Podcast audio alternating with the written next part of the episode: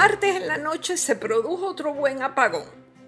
Por supuesto, a la gobernadora también se le fue la luz y apuesto a que ella se hacía las mismas preguntas que los abonados. ¿Y ahora por qué? ¿Y ahora qué pasó? ¿Soltó las mismas palabrotas, encendió velas o se puso a echarle gasolina a la planta? Lo que pasa es que ante este nuevo descalabro ya no puede renunciar el director ejecutivo, José Ortiz, pues ya lo hizo. Tendría que, renunciar el que iba por detrás de él, y se me ocurre que así, cada vez que hay un apagón, renuncie el que le siga, hasta que probablemente agoten todos los recursos administrativos y después de unas cuantas noches de tiniebla, solo quede el conserje que cuide el edificio y aquel también renuncie. Apague la luz y cierre la puerta. Otra cosa que incomoda una barbaridad, por no usar una palabra más estridente, es que cualquier apagón se zanja con una frase incomprensible para mucha gente, pero por lo mismo tal vez efectiva.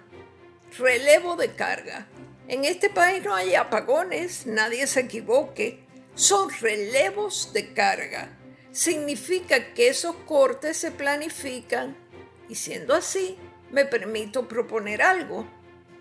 ¿Por qué no ponen una alarma en los teléfonos, igual que hacen ahora con el insoportable pito de confinamiento, y así le informan a la gente de la inminencia de un relevo de carga que afectará tales y tales zonas? Eso da tiempo para prender linternas, apagar las computadoras, evitar usar los ascensores.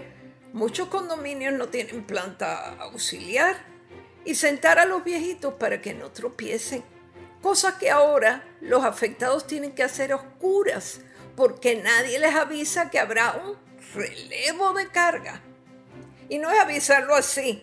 En términos generales, pues la Autoridad de Energía Eléctrica sabe o debería saber qué zonas caerán en el relevo.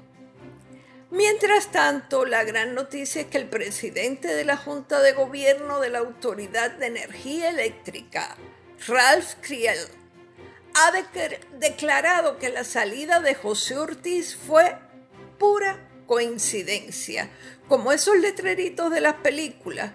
Cualquier semejanza con personajes de la vida real es pura coincidencia, pues así. Sin embargo, ya que él entra en escena, hay algo que me gustaría resaltar. La Junta de Gobierno de la Autoridad de Energía Eléctrica, ¿en qué se ocupa? ¿Para qué es buena? ¿Qué dice o hace cada vez que se acerca un huracán o después que pasa? Remember María. Cualquier día surgirá la pura coincidencia de que se tengan que ir todos sus miembros. En otras palabras, con tantos tropiezos y apagones, en verdad se necesita la Junta de Gobierno. No basta, no basta que la gobernadora o el jefe del Estado, sea quien sea, nombre un, un director ejecutivo eficiente y capaz. Supongo que es la ley de las corporaciones públicas que esa junta se reúne y devore sandwichitos mientras decide quién va a dirigir la autoridad. Pero me parece raro que estén absolutamente desconectados de la realidad del país y que nadie sepa quiénes son ni de dónde salen. Seguro que gastan una barbaridad. Yo solo pido que acojan mi humilde petición de que tiren una alarma preventiva antes de los relevos de carga. ¿Es mucho pedir? Creo que no. Que lo diga la Junta de Gobierno, que se muevan, vamos, que hagan algo. Esto ha sido Maldita Montero hasta la próxima semana.